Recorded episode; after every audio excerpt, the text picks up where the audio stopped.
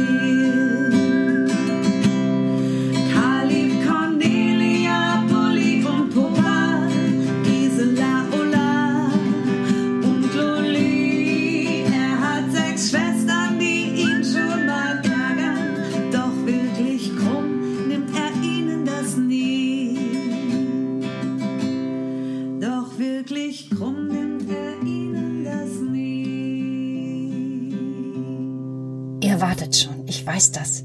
Und, und ich muss euch erzählen. Also es ist unglaublich, was hier los gewesen ist. Also einige Kinder haben schon mitgefiebert und ich habe gestern sogar eine Nachricht bekommen. Du, ich kann dir mein Einhorn ausleihen, aber du erinnerst dich.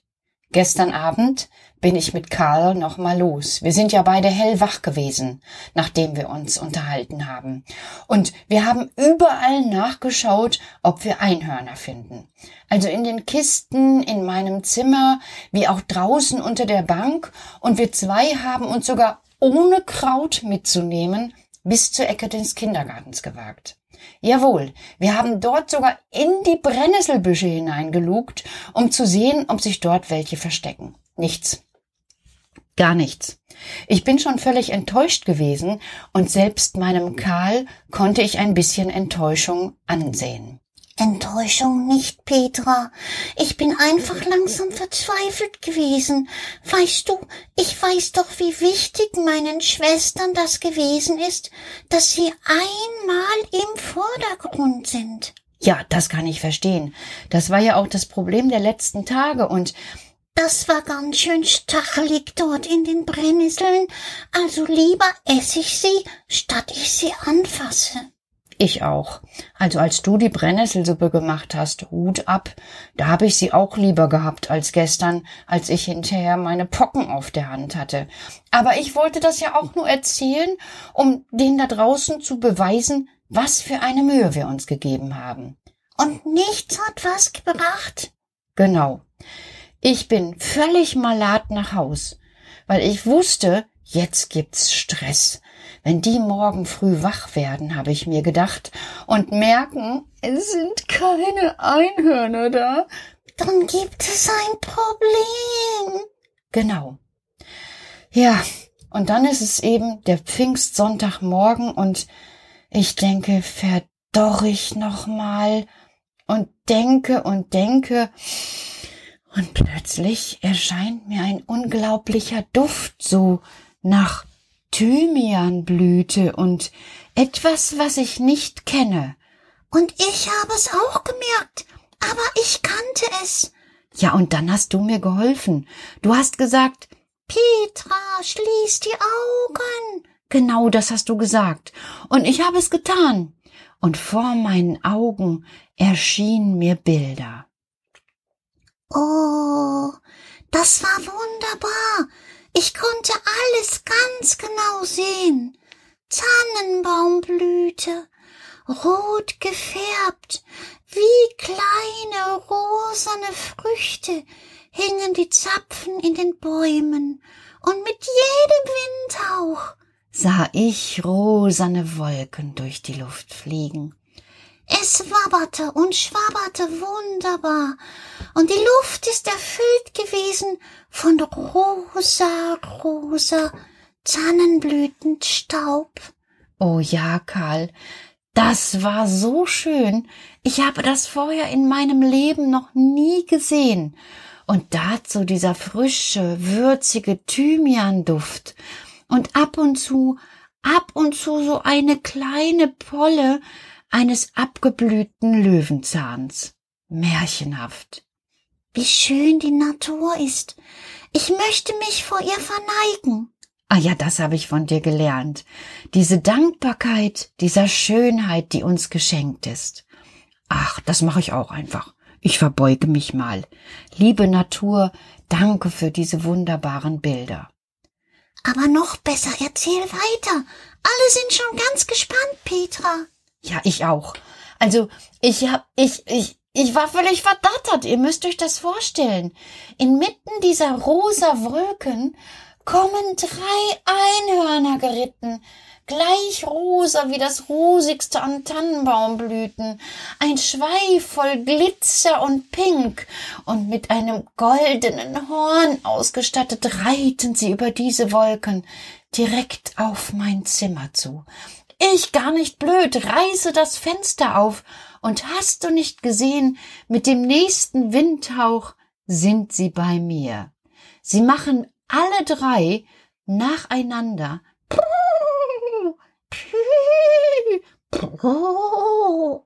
und stehen da.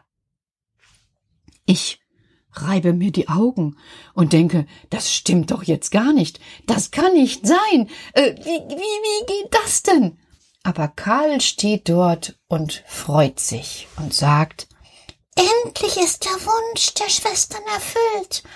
Oh, wie werden Puppa, Gisela, Bulli, Cornelia, Ola und Loli staunen, wenn sie das sehen. Und im nächsten Moment reiten die Einhörner direkt von meinem Arbeitstisch runter auf den Boden bis in das Grün der Terrasse. Es sieht allerliebst aus. Ihr glaubt es nicht. Grüne Wiese, pinke Einhörnchen und dazu Sonnenschein. Du glaubst es nicht? Ha! Heute Morgen schien bei mir die Sonne, jawohl. Und mitten in diesem Sonnenglanz hörte ich plötzlich Petra, Petra, guck mal schnell, auf der Terrasse stehen Einhörner. Hat er das wirklich wirklich gemacht? Das schafft wirklich nur unser Karl. Und ich bin erstaunt, wie viel Lob Pupper tatsächlich aussprechen kann. Und direkt ist Gisela hinterher. Und Conny rennt los, was das Zeug hält. Und Ulla sagt, ich komme kaum mit. Und sie nimmt einfach ihre Beine in die Hand und sagt, Mensch, Mensch, Mensch, Mensch, Schwestern, wartet auf mich. Und hier ist ein Riesentohobabu. Ich gehe erst mal in die Küche und hole Edelsteinwasser für die Einhörner. Ich weiß, was Einhörner brauchen. Nicht einfach irgendein Wasser, nein, Edelsteinwasser. Denn für so besondere Anlässe habe ich das so eingerichtet wie Mama. Ein Glas voll Edelsteinwasser, was mindestens eine Nacht mondbeschienen war. Jawohl, das bekommen die Einhörner zu trinken. Und ich sage es euch, sie trinken ohne zu plempern. Das müsst ihr euch vorstellen. Die lange Zunge die Unterlippe leicht befeuchtet vom Edelsteinwasser und nicht ein Tropfen geht daneben. Das ist richtige Einhornqualität. Wenn ihr meint, ihr habt ein Einhorn und es plempert, könnt ihr euch schon sicher sein, es ist kein richtiges Einhorn. Richtiges Einhörner, richtige Einhörnchen, jetzt verspreche ich mich schon vor Aufregung. Richtige Einhörner plempern nicht. Und somit ist es auch trocken auf der sonnenbeschienenen Wiese der Terrasse und die Schwestern laufen hin und her. Ich bin gespannt, ich bin so gespannt, Petra, wie die Stimmung jetzt weitergeht. Mm, Karl, das kannst du auch sein. Und ich auch. Und euch kann ich es euch verraten. Die Schwestern haben abwechselnd Ausritte gemacht. Mit den Einhörnern über die Terrassenwiese bis hin in den Garten, wo die Rosen schon grüne Blätter tragen und dicke Knospen da sind. Dort sind sie wieder zurückgeritten, vorbei am Kräuterbeet und wieder auf die Terrasse. Und die Schwestern, die haben sich so gut abgewechselt. Es gab nicht einen Schwesternstreit. Nur Loli, die hat einmal aus Versehen vor Aufregung einen rosagrünen Pups gelassen, aber draußen ist das ja auch nicht weiter dramatisch. Mama hätte dafür bestimmt Verständnis gehabt. Sie sind so lange hin und her geritten, bis sie müde gewesen sind. Und dann sind sie ins Bett gegangen. Als ich gute Nacht gesagt habe, hat Loli noch gesagt, Oh, Petra, danke. Und war so schön. Wie in Mosel, Danke. Und dann hat sie sofort die Augen zugemacht, so wie Karl das immer macht, und hat, ihr wisst es schon, geschlafen. Die anderen auch. Ulla hat sogar ganz laut geschnarcht, jawohl. Das macht sie so. Und Puppe hat noch einmal gesagt, war gut. Und ihr wisst ja, von Puppa ist das eine ganz schön große Aussage. Karl und ich, wir haben noch eine Zeit lang nebeneinander gesessen. Ja, ich hab nämlich gesagt, dass der Tag gut war. Einmal haben die Schwestern einen ganzen Tag gehabt, wo sie im Vordergrund standen. Und du hast das so gut gemacht, Petra. Und ich habe mich zurückgehalten. Und jetzt, glaube ich, sind sie innen drin wieder ohne Sturm. Mm, das glaube ich auch, Karl. Ich glaube, ihr Sturm, ihre Traurigkeit hat sich etwas sehr gelegt. Ja, ja, Sie werden davon noch Tage reden können. Aber mich, mich hat das auch etwas müde gemacht. Und ganz ehrlich, war klasse, Petra, aber ich muss jetzt schlafen. Und dann macht er das wie sonst immer. Er klettert zu seinem Bett hoch, zieht die Schuhe aus, die Socken, schlenkert die Socken aus, damit ich die gleich waschen kann, und ist mir nicht die nicht eingeschlafen. Und ich nehme die Socken, werd sie gleich waschen, und dann bin ich auch müde. Einhorn zuschauen ist echt beruhigend und ermüdend. Gute Nacht, ihr da draußen. Vielleicht träumt auch ihr von rosa Wolken, auf denen die Einhörner reiten. Schwuppdiwupp und papalapa, eine Zeit, die wird langsam knapp, denn die Sterne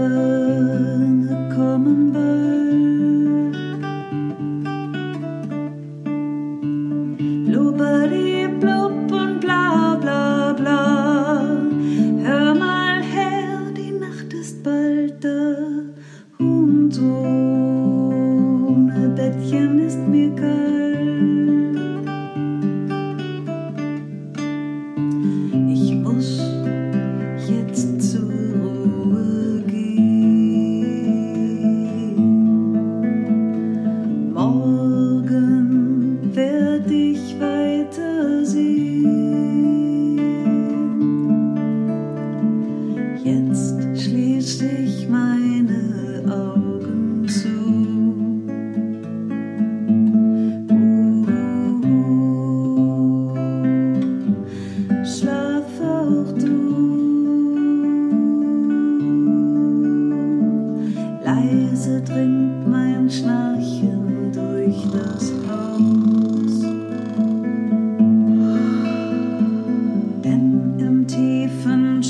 frohen wir uns auch.